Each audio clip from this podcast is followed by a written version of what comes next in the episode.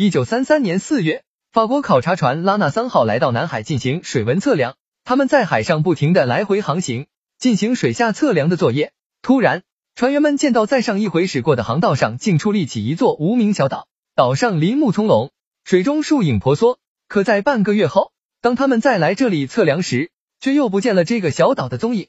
对于这个时有时无、出没无常的神秘小岛，大众都莫名其妙，不解真情，只好在航海日志上注明这是一次集体幻觉。不过后来又有人发现了这个神秘小岛，情况同样让他们迷惑不解。挨三年后，即一九三六年五月的一个夜晚，一艘名叫联盟号的法国帆船航行在南海海域。这艘新的三桅帆船准备驶往菲律宾装运椰子，正前方有一个岛。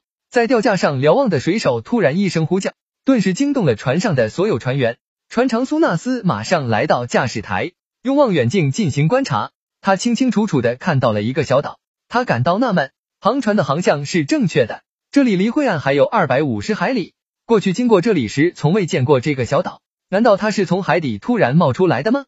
可是岛上密密着树影，又不像是刚冒出海面的火山岛。船长命令舵手右转九十度。吩咐水手立即收帆。就这样，联盟号缓缓绕过了这座神秘的小岛。这时，船员们都伏在右舷的栏杆上，注视着前方。朦胧的夜色映衬着小岛上摇曳的树枝，眼前出现的事真如梦境一般。过后，船上航海部门的人员赶紧查阅航绘图，进行计算，确定船的航向准确无误。罗经测速仪也工作正常。再查看航海须知，可那上面根本就没有这片海域有小岛的记载，而且。每年都有几百上千条船经过这里，他们之中谁也没有发现过这个岛屿。忽然，前面的岛屿不见了。可过了一会儿，他却又在船的另一侧出现了。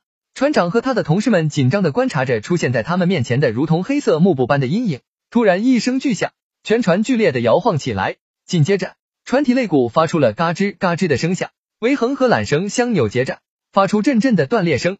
一棵树哗啦一声倒在了船首。另一棵树倒在了前桅旁边，树叶飒飒作响，甲板上到处是泥土，断裂的树枝、树皮、树枝的气味与海风的气味混杂在一起，使人感到似乎大海上冒出了一片森林。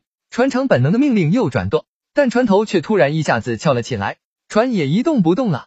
船员们一个个惊得目瞪口呆，显然船是搁浅了。天终于亮了，船员们终于看清大海上确实有两座神秘的小岛。联盟号在其中的一个小岛上搁浅了，而另一个小岛约有一百五十米长，它是一块笔直的直插海底的礁石。